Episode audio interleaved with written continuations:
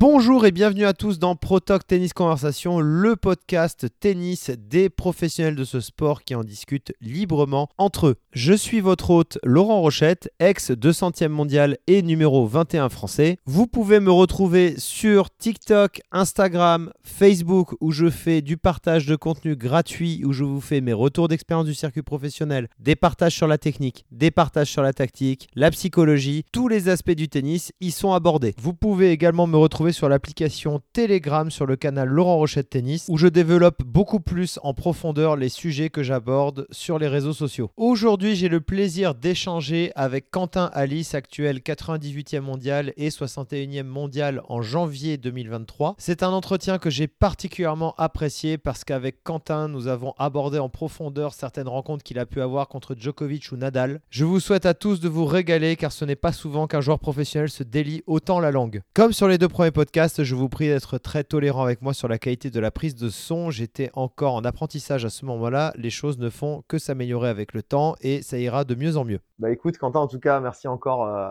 d'avoir accepté euh, de faire cet échange. Je suis assez content. Tu es le premier euh, vrai joueur avec qui je, fais le podcast. Déjà, en fait, l'idée, comme je t'ai dit, c'est plutôt de parler d'une manière libre. Mais bon, sur des mecs comme toi, il faut quand même que, que je réfléchisse à, à deux, trois sujets. Et tu vois, il y en a, il y en a plusieurs qui me sont venus en tête. Et euh, déjà, c'est la, j'ai vu que c'est la deuxième année d'affilée où tu vas finir dans les 100.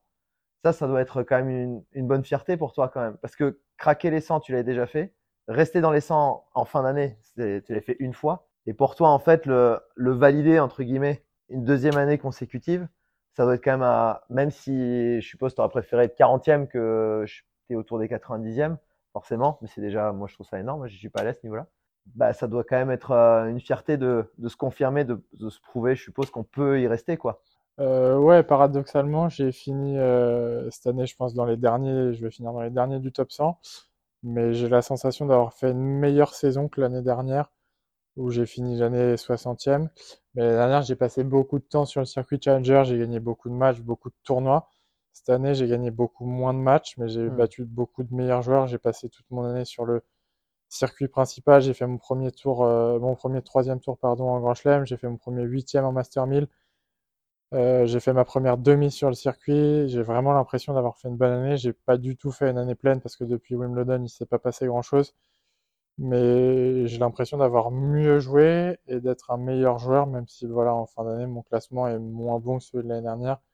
J'ai voilà, j'ai passé toute mon année sur le circuit principal à jouer que des que des joueurs très bien classés. Bien qu'en Challenger l'année dernière ça a été dur aussi, mais euh, mais je me sens meilleur que l'année dernière, même si mon classement est, lui moins bon. C'est toujours Deville qui t'entraîne? Toujours. Et euh, en fait, ça a été une volonté euh, cette année. Vous vous êtes dit, là, c'est circuit principal, on y va. Et tant qu'on on en joue le max possible, tant qu'on peut les jouer, tant que le classement le permet ça a été quoi en fait l'approche sur cette saison? Parce qu'il y a des joueurs, tu vois, s'ils perdent 3-4 matchs, ils vont vite se faire un challenger ou deux euh, pour se rassurer. Toi, tu l'as pas forcément fait. Bah, en fait, ça a été assez facile parce que j'ai eu un bon classement. Je rentrais dans tous les tableaux partout, sur les Master 1000 mmh. maintenant. Avec les gros tableaux, les, mmh. les tournois sont obligatoires. Donc finalement, j'étais obligé de suivre le circuit.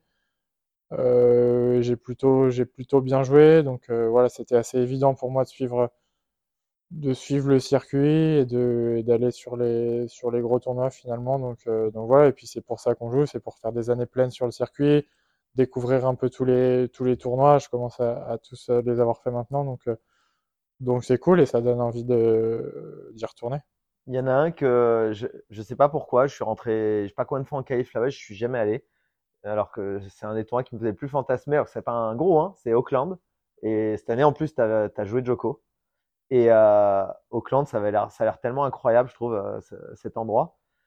c'est, ça a été ton premier tournoi de l'année, de mémoire, ou le deuxième? Euh, J'ai joué Joko au premier tournoi de l'année à Adélaïde. Ah, c'est Adélaïde. Et après, je suis allé jouer à, je suis allé jouer à Auckland. D'ailleurs, j'ai fait, j'ai fait quart, j'ai fait un bon tournoi. J'ai battu d'ailleurs Ben Shelton. Okay. Et j'ai perdu contre, contre Brooksby 7-6, 7-6. Mais ouais, c'est un tournoi qui est, qui est vraiment très sympa, qui est un petit peu mal euh, situé en termes de géolocalisation par rapport à l'Open d'Australie qui s'enchaîne très vite. Il y a un tout petit décalage horaire et le vol est malgré tout assez long pour, euh, rejoindre l'Australie. Mais franchement, le tournoi est hyper sympa. On n'a pas eu de chance cette année. Il a beaucoup plu. On a fini par jouer en indoor. Mais euh, ouais, bah là, on- pour le coup, pour nous, on est au bout du monde. Mais le tournoi est très sympa. Le, le club est vraiment super mignon. Et Ça a l'air cosy en fait. Quand Ouais, c'est ça, l'ambiance la est hyper sympa. Le, central quoi. est vraiment super cool à jouer. euh, c'est, vraiment un des tournois que j'ai, beaucoup adoré.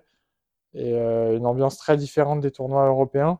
Mais pour le coup, hyper chill, hyper sympa. Et, Sur quoi euh, tu dis que c'est différent des tournois européens?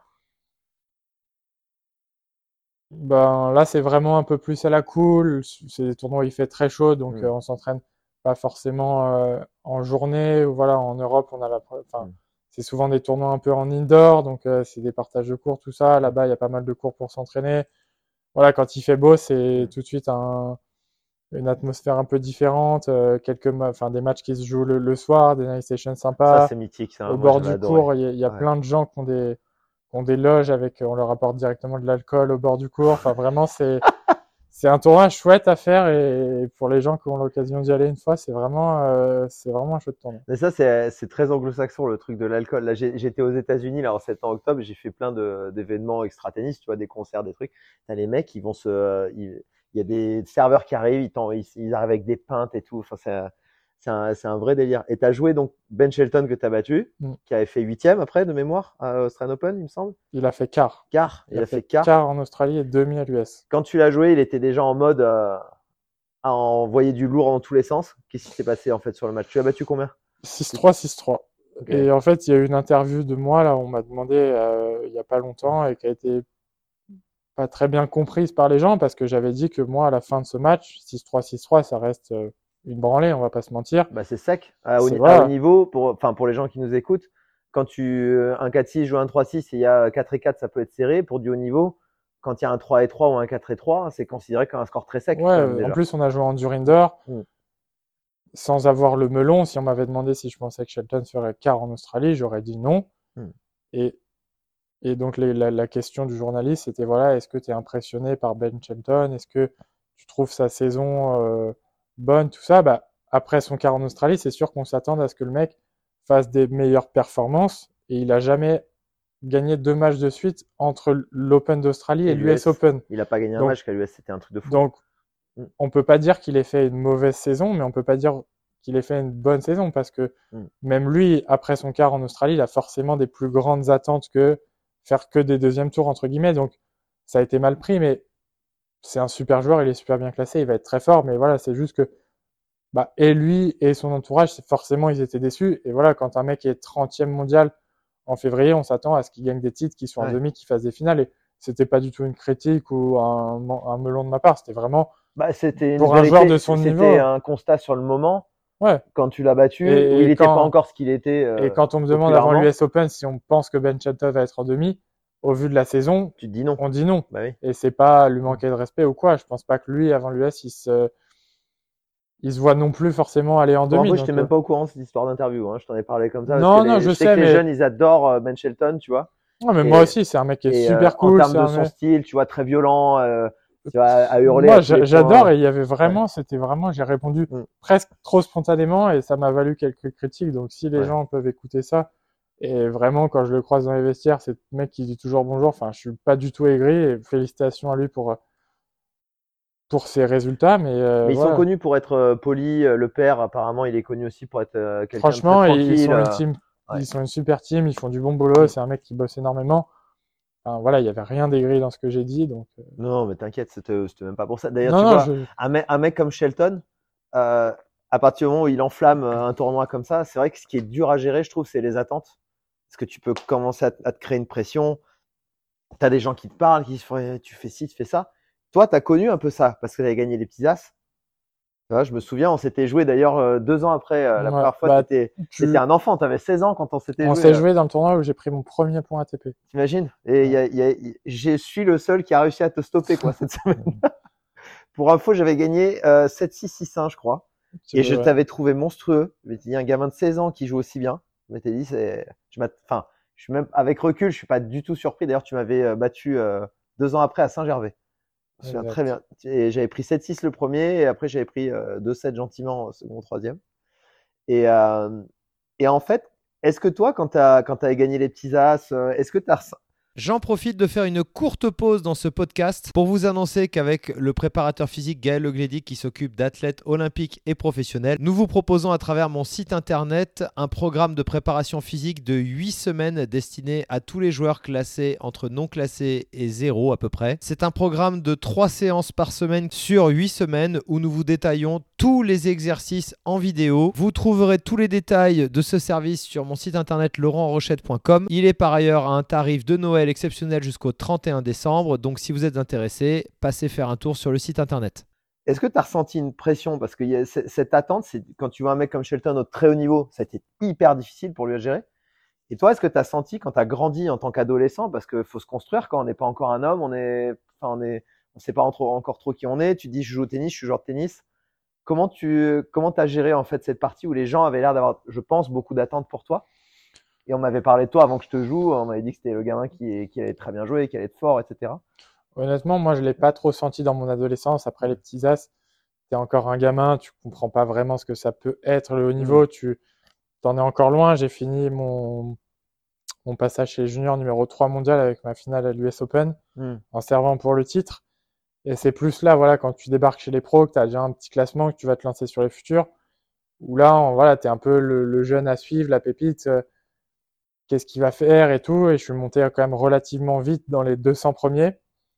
Après, c'est là où j'ai commencé à stagner et c'est là où c'est un peu dur quand tu te, quand tu restes bloqué un peu sur les challengers. J'ai eu de la chance de jamais bloquer sur les futurs et, d'y passer très peu de temps. T'as jamais senti une pression, que ce soit euh, euh, familiale, fédérale, des coachs euh, T'as jamais senti ce truc-là euh, quand tu familial non parce que mes parents sont, sont très détachés de tout ça. Ils mm. m'ont jamais mis de pression de ce côté-là. En termes de la fédé non mais mm. c'est plus voilà on commence à lire des articles des trucs deux trois mm. défaites un peu pour eux anormal mais voilà on est on est toujours en construction. Et moi j'ai mis beaucoup de temps avant de me rapprocher du top 100 et j'en suis j'y suis rentré assez tard dans le top 100 donc euh, ça a été assez long ça a été assez dur. Il y a eu des hauts il y a eu des bas mais aujourd'hui avec du recul je suis très content que tout, ça me, que tout ça me soit arrivé parce que bah, je me connais, je sais vers où il faut que j'aille encore plus, vers où euh, il, faut, il faut que j'arrête d'aller, ce qu'il faut que je change, la personne que, que j'ai été, les erreurs que j'ai pu faire. Et ce qui est drôle cette année, c'est que Ben Shelton, c'est la première fois qu'il venait en Europe, enfin qui déjà qui sortait de, des États-Unis et qui venait en Europe pour Mais déjà l'Australie, c'était la première fois qu'il sortait des US. Et donc c'est la première fois qu'il jouait sur terre battue à Estoril où j'étais sur le tournoi. Et c'était au moment où il venait de signer chez On la marque de Roger. Donc là, il y avait une attente de fou, tout le monde attendait. monstrueux. Et tu le voyais, franchement, il tapait des balles, il jouait sur terre, il rigolait. Il disait, ouais, c'est hyper différent, mais tu sentais qu'il se marrait. Il avait battu, il avait gagné un match. il jouait pas forcément très très bien, mm. mais voilà, il se marrait, il n'a pas eu des très bons résultats. Et au final, il a continué de faire son truc en se marrant. C'était sa première année. Et voilà, il a claqué deux résultats de fou en Grand Chelem. J'ai une admiration pour des. Tu sais, les, les joueurs qui ont ce détachement, tu sais, qui sont capables de se marrer quand ils prennent des firsts et des firsts, tu sais, parce qu'ils savent que c'est la terre, c'est pas propre. J'ai une admiration parce que moi, j'étais pas du tout comme ça. J'étais un, grand angoissé de la vie euh, quand je jouais.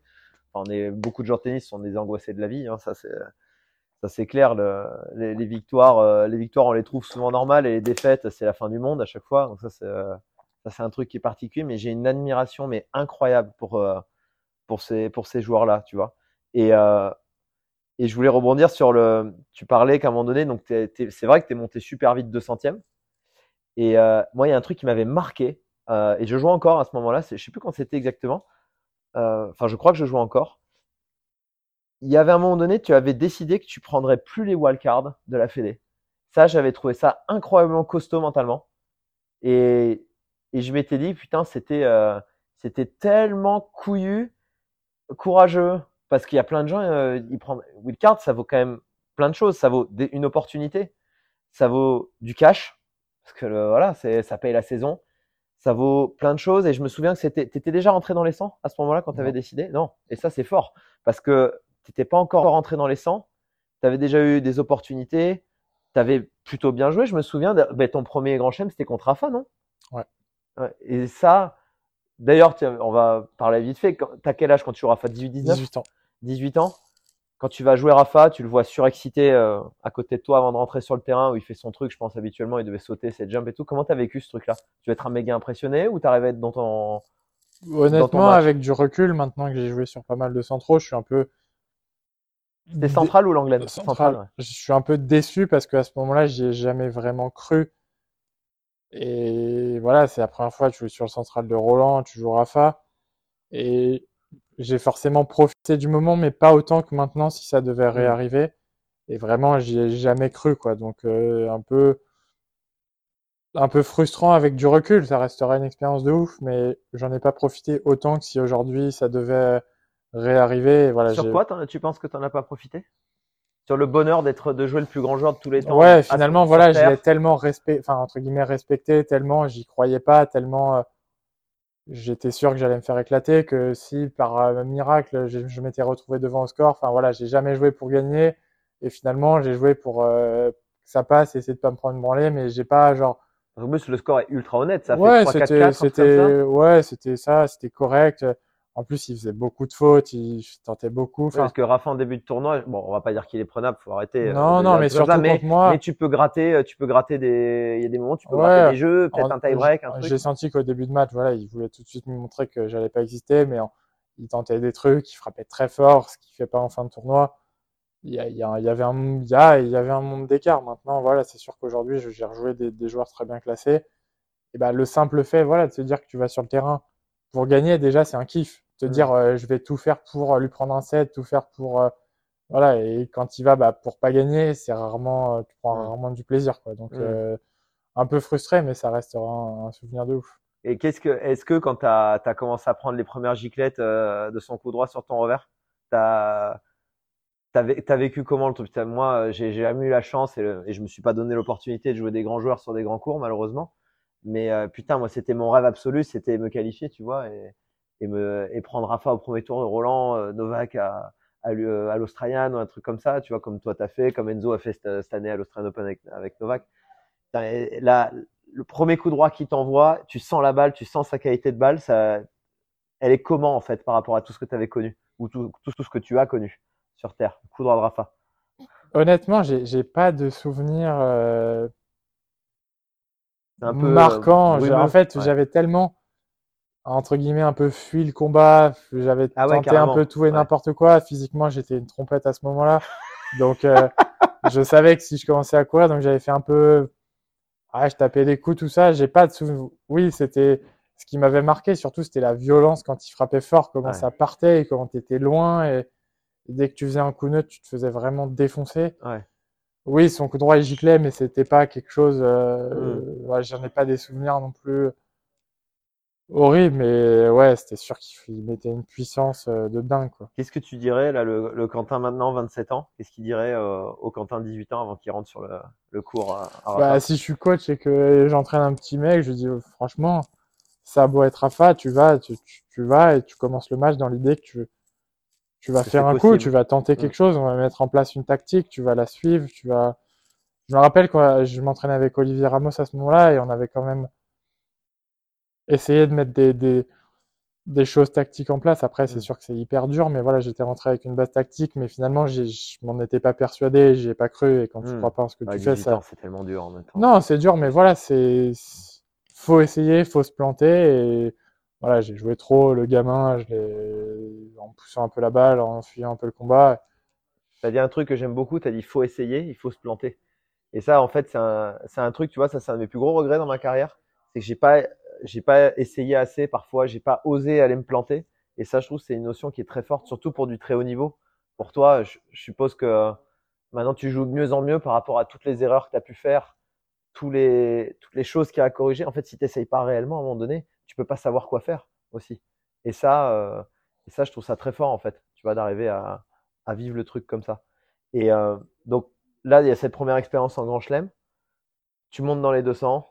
Donc il y a ce passage pour revenir à ce qu'on disait au début, euh, où tu es, aidé un peu par la Fédé, tu, et tu dis non, là, je, je prends plus les wildcards. À ce moment-là, en fait, ta réflexion, c'est quoi? À ce moment-là, quand tu dis je vais y arriver comme un grand En fait, j'avais été beaucoup, beaucoup aidé par la Fédé déjà bah, financièrement. Il mmh. m'avait tout payé depuis que je suis rentré en Pôle France, il m'avait beaucoup aidé.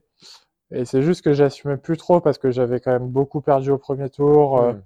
j'avais beaucoup de wildcards aussi dans les 250 parce que je m'étais retrouvé un peu dans une période creuse où tous les mecs étaient bien classés et peu de jeunes étaient euh, juste derrière. Donc j'étais un peu le seul à chaque fois entre 100 et 150 Et les autres, euh, bah, c'était souvent Vincent Millot, qui était un peu 130, 140, mais il était âgé, c'était dur de lui donner. Ouais, enfin, voilà, 29, il- 30, 32. des trucs Ouais, et ça. puis bon, euh, voilà, c'était d'autres joueurs que, qui étaient un peu durs à aider. Quelquefois, il y avait Pierre-Hugues qui était un peu limite, tout ça, Mm. mais bon, il était donc entre guillemets, euh, ils n'avaient pas beaucoup d'autres choix.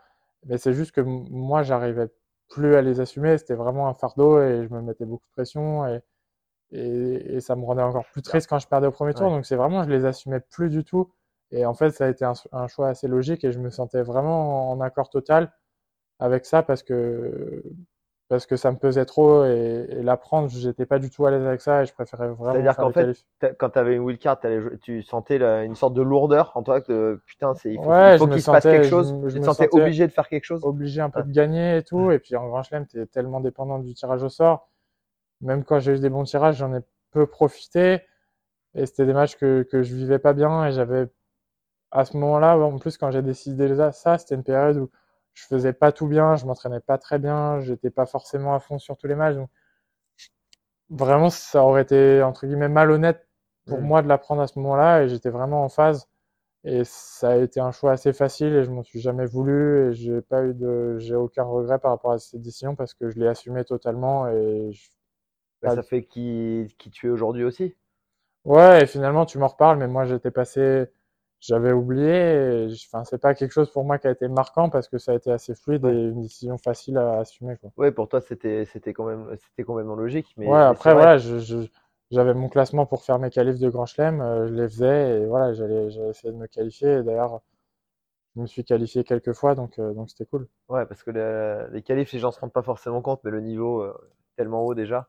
Enfin, tout mec qui est 180, il pourrait être 80e aussi, quoi. Enfin, voire même mieux sur des, sur- par moment dans les matchs ou sur, sur un match complet. Non, ça c'est sûr. C'est, c'est hyper, hyper complexe. Et en fait, qu'est- qu'est-ce que tu attribues qui a eu un moment donné où tu as passé donc beaucoup de temps entre 100 et 200 À ton avis, maintenant avec un peu de recul, maintenant que ça fait plus de deux ans que, que tu as craqué tout ça, euh, ton avis, pourquoi en fait il y a eu ce, ce gap? C'était c'était une manque de maturité euh, dans, dans ton jeu, des, fallait que tu apprennes à te connaître plus, à savoir comment tu voulais jouer, comment penser. C'était euh, Je pense vraiment qu'avant, je gérais très mal mes saisons. J'avais vraiment des, des pics très hauts et des pics très bas. et ça pourquoi Tu penses?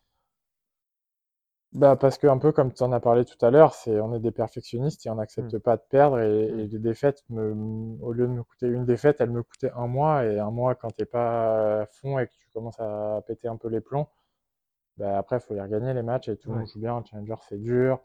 Perds ta confiance, machin. Et après, il faut le refaire ton bon tournoi. Et voilà, le temps de s'y remettre. Tu perds deux mois et la saison, euh, tu changes de surface. Enfin, c'était très compliqué. Alors que l'année dernière, j'ai vraiment été très, très constant au-delà de mes résultats dans ma façon de jouer. J'ai Mm. vraiment eu un niveau moyen très, très haut, ce qui m'était pas arrivé avant. J'avais un niveau très haut qui était très bon, mais j'avais un niveau moyen qui était Mm. beaucoup plus bas et, et j'ai perdu plein de matchs accrochés parce que bah, mon niveau moyen n'était pas assez bon et sur Ouais. une année, ça te coûte trop cher alors que l'année dernière et même encore cette année, j'ai gagné plein de matchs en jouant correctement.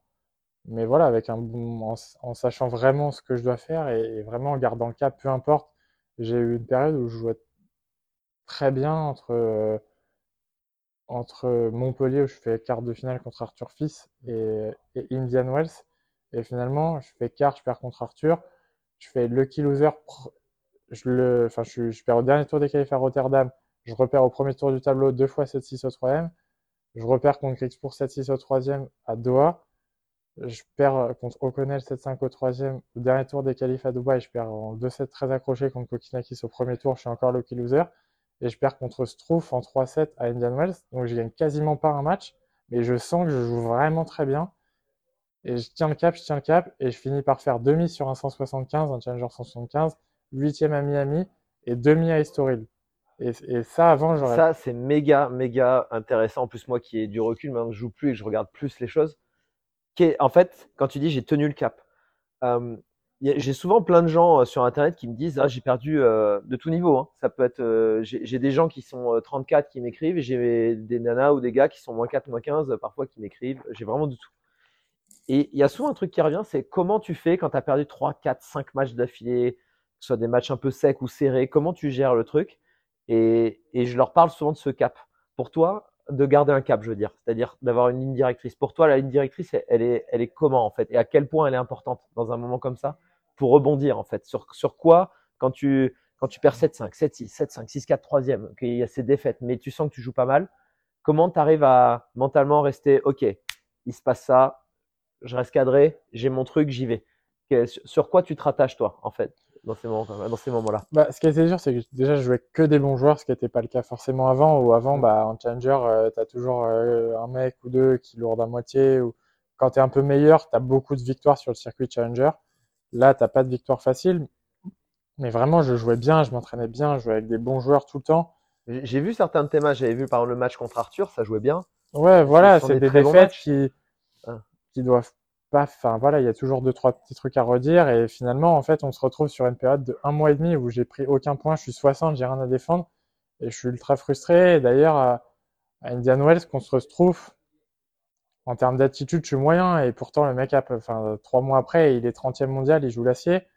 parce qu'il fait et... à Madrid. Ouais, enfin, franchement, il, mm. il, fait une saison incroyable, mais je commence un peu à m'échapper. Et voilà, on en parle avec, euh, avec mon coach, on fait le point. Et finalement, en fait, limite, les entraînements, ça a commencé à, me rendre fou parce que je tapais bien et j'avais pas de résultats. Et en fait, avant Phoenix, le, Challenger 175 où je fais demi, on a quasiment, on a très peu joué en fait. On a été très peu sur le terrain, on a fait le basique du basique. Et en fait, c'était vraiment dans la tête, quoi. Il fallait juste que je gagne un putain de match un peu à l'arrache, un peu pourri. Hmm.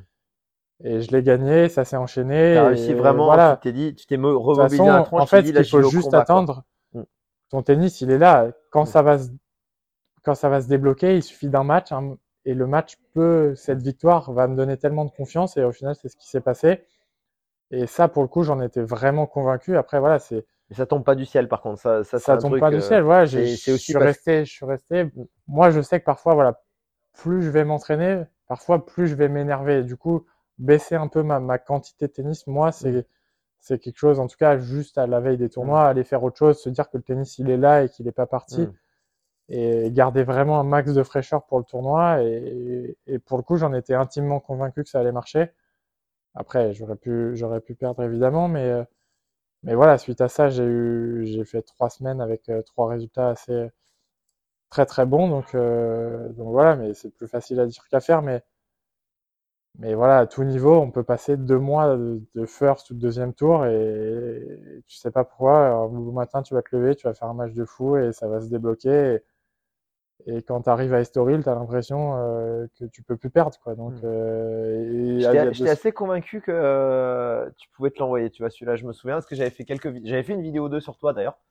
Je me souviens notamment quand tu avais joué Casper Ruud et je sais même plus ce que c'était le sujet de la, de la vidéo. Et, euh, et j'avais vu ton match. J'avais vu une grosse, grosse partie du match. Je sais pas eu tout le match. Et, euh, et, et je te voyais jouer. Je me dis, sans envoyer Casper sur terre, c'est quand même. Tu vois, bah, tu perds 7-6 troisième, je crois, c'est ça? Je me disais quand même, putain, qu'est-ce qu'est-ce que tu avais. Je trouvais que qu'est-ce que tu avais progressé parce que là, Casper, il était des. C'était pas le Casper de début de saison, là. Il renvoyait quand même du lourd. Hein. Non, sur terre, c'était un client. En mm. plus, euh, ce qui était dingue, c'est que c'est que j'ai perdu contre contre Medvedev le vendredi et Estoril commençait le. J'ai perdu jeudi soir et Estoril commençait le lundi, donc je suis arrivé à, à Paris le vendredi. Enfin, j'avais quasiment pas joué sur terre, mais la confiance, ça fait tellement tout, c'est vraiment assez incroyable. Et ouais, je jouais très bien et j'étais. Bah voilà, quand tu as cette confiance, tu as l'impression que tu es un peu intouchable. Après, dans, pour euh, aller un peu dans le détail, tu as un jeu quand même qui permet une transition peut-être un peu plus soft parce que tu sers quand même très très bien. Et, ouais, c'est pas c'est pas non plus la terre la plus lourde de l'histoire. Non, c'est pour ça que moi je. C'est vrai que ça aide à la transition. C'est pour ça que moi j'adore ce tournoi parce que mm. c'est une terre très rapide, le cours mm. est, relativement petit, mais voilà, il y a quand même des déplacements. Le cours mm. était en très mauvais état, il y avait pas mal de de faux rebonds, mais euh, mais voilà, juste un peu de confiance. D'un coup, tu as l'impression que ton tennis il devient tellement clair. Je faisais que des schémas simples, alors qu'avant, quand je perdais, putain, 6-6 euh, au troisième, je commençais à faire enfin pas n'importe quoi, mais je tentais toujours le coup qu'il fallait pas faire. Et là, tu arrives dans les moments importants, tu fais que les bons choix et tu as l'impression que le cours est immense alors que trois semaines avant, il avait l'air tout petit. Et voilà, c'est juste ce petit truc de confiance, cette petite justesse qu'il faut arriver à trouver dans les moments importants. Dans, ces moments importants, en fait, avant, tu dis que tu complexifies un peu, tu disais il fallait que je fasse un truc. et t'as simplifié en fait dans- Ouais, j'ai essayé de faire encore plus simple et voilà, d'un coup, tu te prends moins la, moins la tête et tu réussis des choses assez simples. Comme par hasard, la première, elle, va- elle va passer au bon moment alors qu'avant, elle prenait la bande. Hmm. Et c'est deux, trois petits détails. Mais ouais, je pense que voilà, quand tu es dans des périodes un peu de doute ou de creux, je pense que plus tu peux simplifier tes schémas de jeu ou ta façon de jouer, Mm. mieux ce sera. Ouais, bah ça c'est euh, ça c'est cool que ce soit un mec comme toi qui le dit. Je pense que ça peut aider beaucoup de monde. Et euh, et s'il y a des gamins qui ont 12, 13, 14 ans qui écoutent, tu vois, qui peut un jour devenir fort, ben ça c'est quelque chose qui est super important euh, à entendre. Je suis très content que que tu le dises. Et euh, sur euh, sur ta saison, t'étais quand même très proche là en, dé- en début de saison. Moi je regarde pas trop la saison des joueurs, je fais à la mémoire. Bon, j'ai quand même quand même regardé un peu ce que tu avais fait cette année le, je reviens un peu en arrière là sur janvier. Donc premier tour de l'année, tu joues Joko. Mm. 7-6, 7-6, ça avait fait. Tu l'as joué deux fois, c'est ça, je crois? Tu l'avais joué en Grand Chelem aussi une Ouais, fois. en Australie. Euh, Qu'est-ce alors 7-6, 7-6, t'es tellement, t'es tellement proche. Est-ce que c'est proche et à la fois tu te sens un poil loin quand ça compte, ou vraiment tu t'es senti proche proche sur un mec comme ça? Non, jamais proche. Enfin, Ouais. le seul moment où je me suis senti proche, c'est au moment de servir pour le set au, au premier. Ouais. Je me suis fait débriquer blanc, il a fait un bon jeu, je me suis un tout petit peu tendu.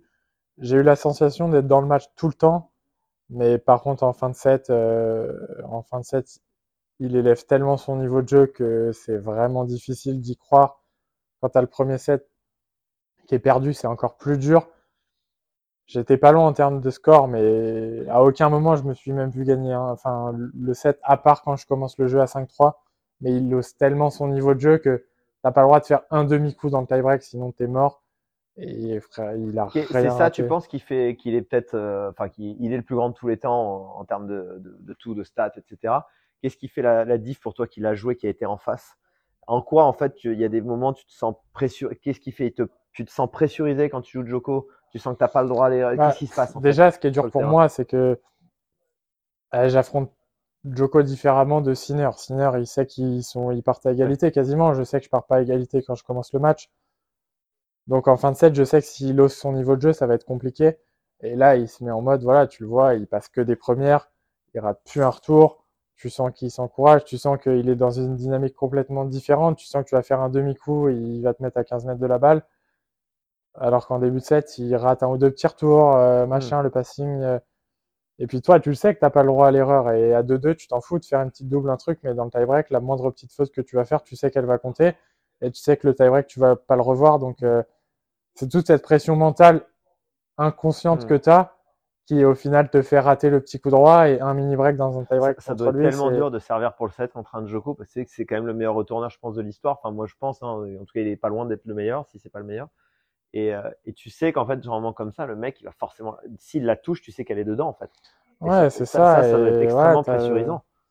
Quand tu es à 0,15, tu te dis, bon, ouais, je vais essayer de passer ma première. Quand tu es à 0,30, t'es pas bien. Et, et voilà, plus l'échange, en plus, moi, avec mon, mon, mon style de jeu, plus l'échange s'engage, surtout contre lui, plus ça va être dur.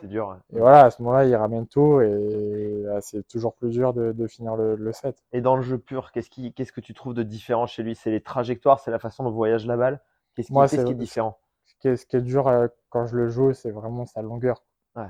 Moi, qui, qui est quand même un bon service, à chaque fois, je me fais retourner beaucoup dans les pieds, très long. Il retourne tout très long. Il joue très long. T'as- Ouais, En fait, tu te sens pas pressurisé tellement- sur les deux trois premières où il y a j'ai-. Mais j'ai pas la sensation, ça fait deux fois que je le joue, que qu'il va frapper très fort, qu'il va me mettre forcément très loin de la balle. Mais en fait, t'es es tellement sous, enfin, sous pression, tellement il joue long, il joue long tout le temps, tout le temps, tout le temps, et du coup, toi, ben, t'es obli- quasiment obligé de raccourcir, et quand tu raccourcis, lui, il trouve la bonne zone, il est très précis, mais je me dis pas comme Rafa qui frappe très fort. Hmm. J'ai la sensation qu'il est très en contrôle, va toucher la zone qu'il faut, qu'il veut. Et voilà, parfois, quand il va me sortir, il va jouer plus court, mais sinon, il va jouer long, long, long, et dès qu'il a la bonne, il, bah, rate pas, il est précis dans sa zone.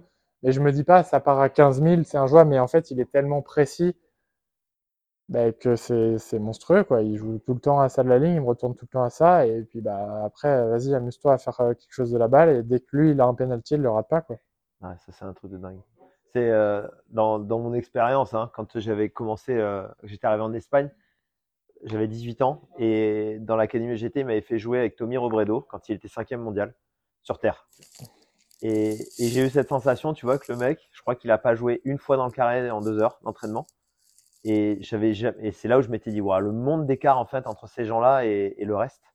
J'avais toujours l'impression que les mecs, dès qu'ils touchent la balle, c'est à 1m50 de la ligne, tout le temps, 30 cm, 50 cm. C'est très dur en fait de- d'obtenir des balles euh, plus jouables, quoi. Et ça, et ça je, trouve- je pense, que ça va être super Et- compliqué euh, Et, j'ai joué match. beaucoup de très bons joueurs très bien classés.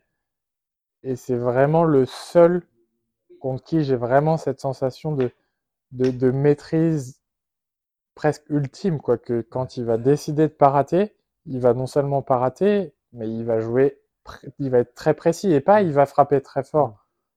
Mais vraiment cette sensation qu'il pourrait jouer n'importe quelle zone, on pourrait lui mettre des cibles, qu'il les toucherait quasiment toutes, quoi, tellement il est précis. Et c'est ça, c'est vraiment le, le truc marquant que les deux fois que je l'ai joué, quoi. Mais tu vois, je l'ai je l'ai vu jouer récemment, euh, parce que Gilles Servara m'avait invité à la, à la finale de l'US.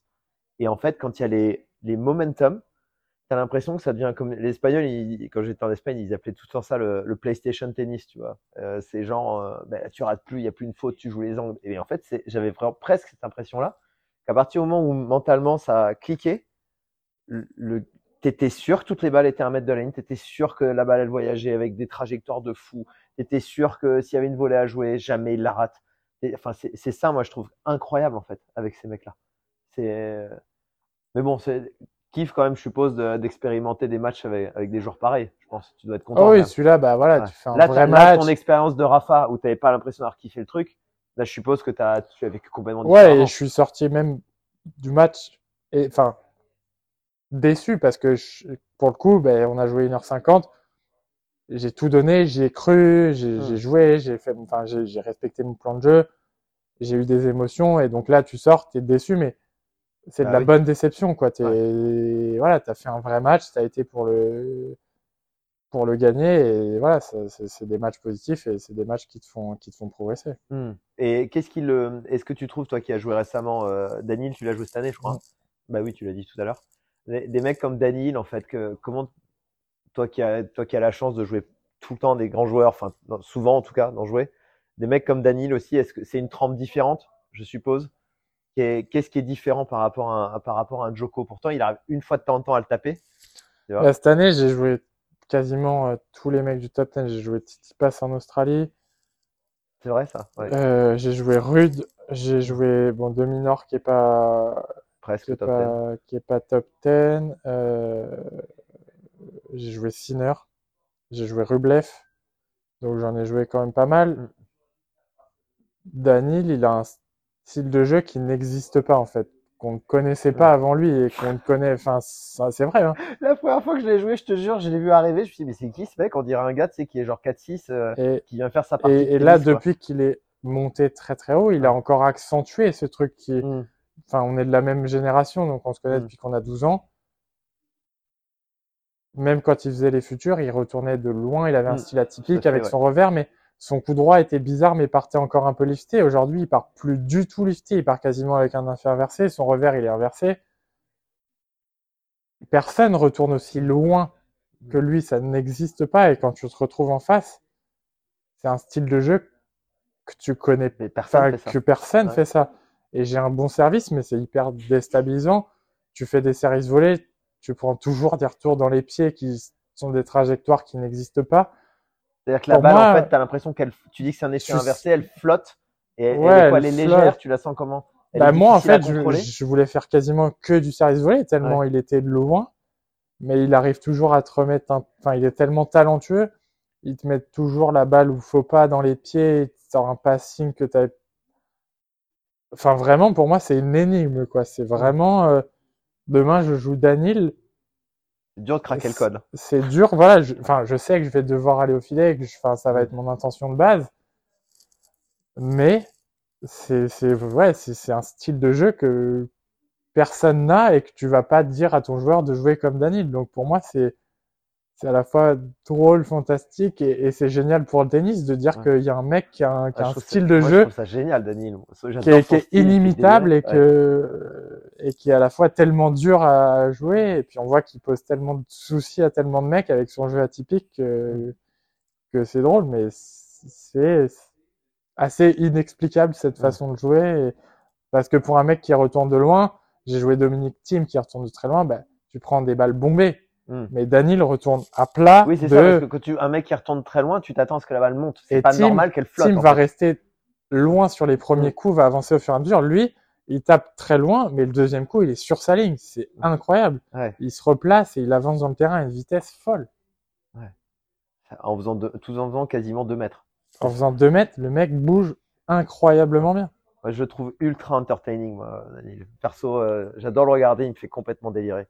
Mais c'est marrant que tu vois, toi qui le joues, qui est sur le circuit actuellement, encore pendant de longues années, de longues années pardon, ben, tu le vois un peu pareil, en fait, c'est rigolo, quoi. Le côté énigmatique, ce mec sort de nulle part, quoi. Si à, si à 18 ans, je me rappelle, j'ai joué sur un futur à Poitiers, quelqu'un te dit Daniel Medvedev va gagner un grand chelem, Et être tu, numéro mondial. tu lui rigoles au nez. Ouais, ouais. Tu lui dis, mais allez, c'est bon, retourne chez toi. Daniel, il avait une technique, bah, Mais je je joué la- moi, je l'ai joué la même année à Grasse. Et je me souviens très bien. et je, je, je pense qu'elle s'est un petit peu améliorée avec le temps, mais elle, elle était déjà hors du commun. Enfin, Ouais. c'était, tu te dis, mais comment il peut taper un coup droit? Et à l'époque, il était à bout de nerfs au bout de deux balles. Ouais. Il balançait un match sur deux, et physiquement, ça cassait pas des briques. Non, physiquement, c'était faible. J'ai, j'ai mon pote euh, Gabriel Petit qui s'entraînait avec lui. Il me disait que euh, quand il partait sur des footings et tout, il l'éclatait, en fait.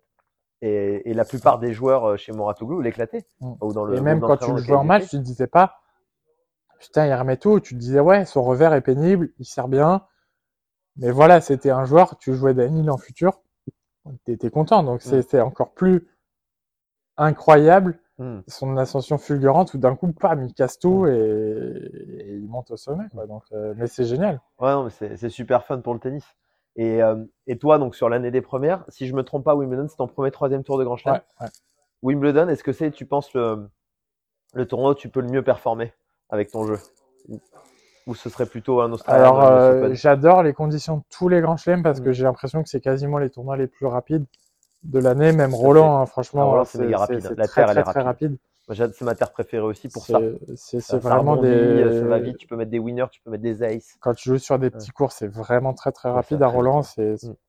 on n'est quasiment pas sur de la terre tellement c'est rapide. L'Australian Open, c'est mon tournoi préféré. Ça va très vite. J'adore Mm. aussi. J'ai un peu plus de mal avec les conditions à l'US Open où ça, gicle pas mal, où c'est un peu plus dur de contrôler. J'ai Il y l'impression a parfois. l'humidité aussi, il y a les changements de température qui sont un peu violents euh, parfois dans. Ouais, ouais, mais globalement, j'ai- enfin, j'adore les conditions en Grand. Chelem. Je- Ça m'avait jamais réussi le gazon. Oui, c'est une surface qui peut m'aider, mais attention de ne pas se tromper sur le gazon. C'est ceux qui servent bien sont aidés, mais ceux qui retournent bien sont incroyablement plus aidés. Mm. Et, euh, et Johan Isner a rarement fait des bons résultats à, Comme disait GG Potier. à Wimbledon, donc Ouais. donc c'est quand même Mm. c'est quand même important de bien retourner. Et cette année, j'ai plutôt pas mal retourné. Et voilà, quand t'as les deux, c'est encore mieux, mais vaut mieux être un bon retourneur sur gazon Mm.